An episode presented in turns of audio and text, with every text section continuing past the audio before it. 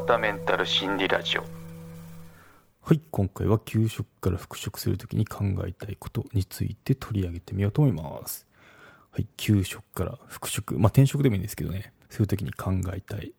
ことっていうのを取り上げてみようと思いますね。はい。ライフシフト2っていうのを読んでみたんですよ。で、ちょうど1作目、ライフシフト、まあ2月いかないやつですね。それを読んだのが外資の企業に入る前だったんですよね。で、まあ懐かしいなと思って読み返したのと、まあ今回新しいのが出たんで、まあそれも最初、分かりいいので漫画版の方を 読んでみたんですけど、良かったですね。うん、おすすめしますね。うん、また概要欄の方にリンクの方を貼ってきますんで、覗いてみてくださいなんですけど、まあ、今回お伝えしたいことは、まあ、この人生100年時代っていう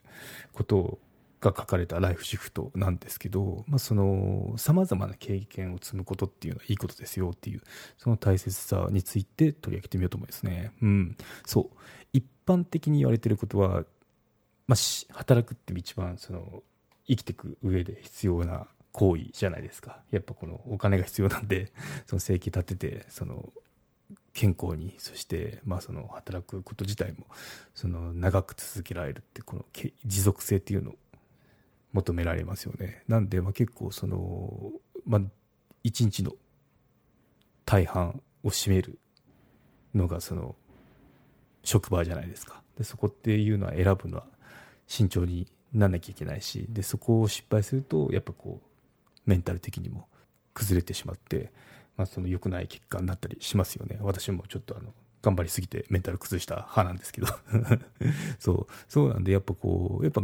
人生の中においてメインメインではないけど、まあ、その大きなウェイトを占めるイベントごとだと思いますね。うん、なのですけど、まあ、ちょっとその仕事に対して我々のその意識っていうのはちょっとアップデート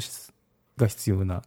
ものがありますよっていうのを紹介しますね。うん。そう。まあ、こう、働ける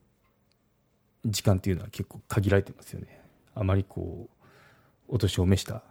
時っていうのは、体も自由に動いてこなくなるんで、その、引退っていう風なフェーズに突入するんですけど、まあ、そこまでの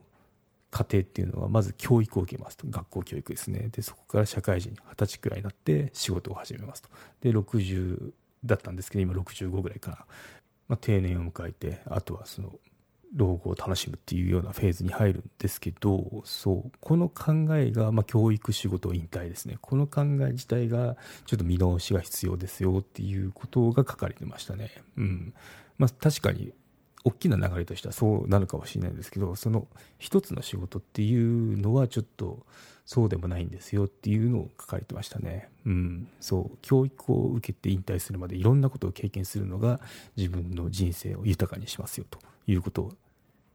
言ってましたね。うん、そう。なかなかこうピンとこないと思うんですけどそのいろんなことを経験してってその経験っていうのがその晩年ですね。まあ、自分でビジネスを起こしたりとか、まあ、その気の合う仲間と一緒になんかするとかそういった時に生きてきますよ。これが一つの業種一つのなんだろう経験だけだとちょっとあのなんだろうリスクが高いですよねみたいな風に私は読めましたね。うんそう。ライフシフトはそのいろんな経験しましょう。有形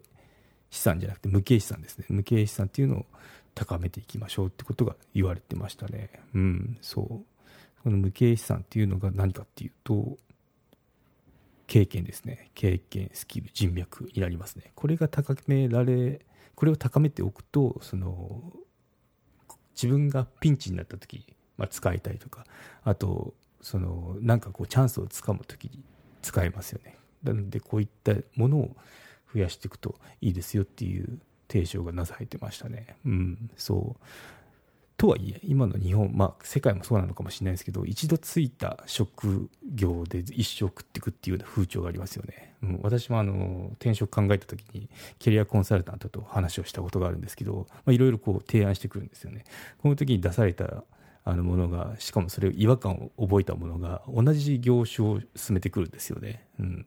そう当時 SE だったんでシステムエンジニアですねやってたんですけどやっぱそのような職種ばっかでしたね。システムエンジニアでなんか開発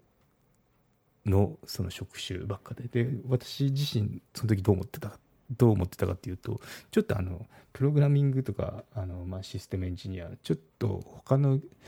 なんだろう職種も試したいなっていうのを考えてたんですよね、うん、でもまあそういうの意見も聞いてもらえず。で提案してくるのは SE ばっかでしたね。っていうのは、まあ、向こうも事情があってなんでかっていうと、まあ、そのななんでですかって聞いたんですけど、まあ、キャリアがもったいないからって言ってましたね、うん、キャリアコンサルタント。有料チャンネルのご案内をいたします。サブスク版チャンネル「ひろわたメンタル心理ラジオプレミアム」を Apple Podcast で木曜に配信中。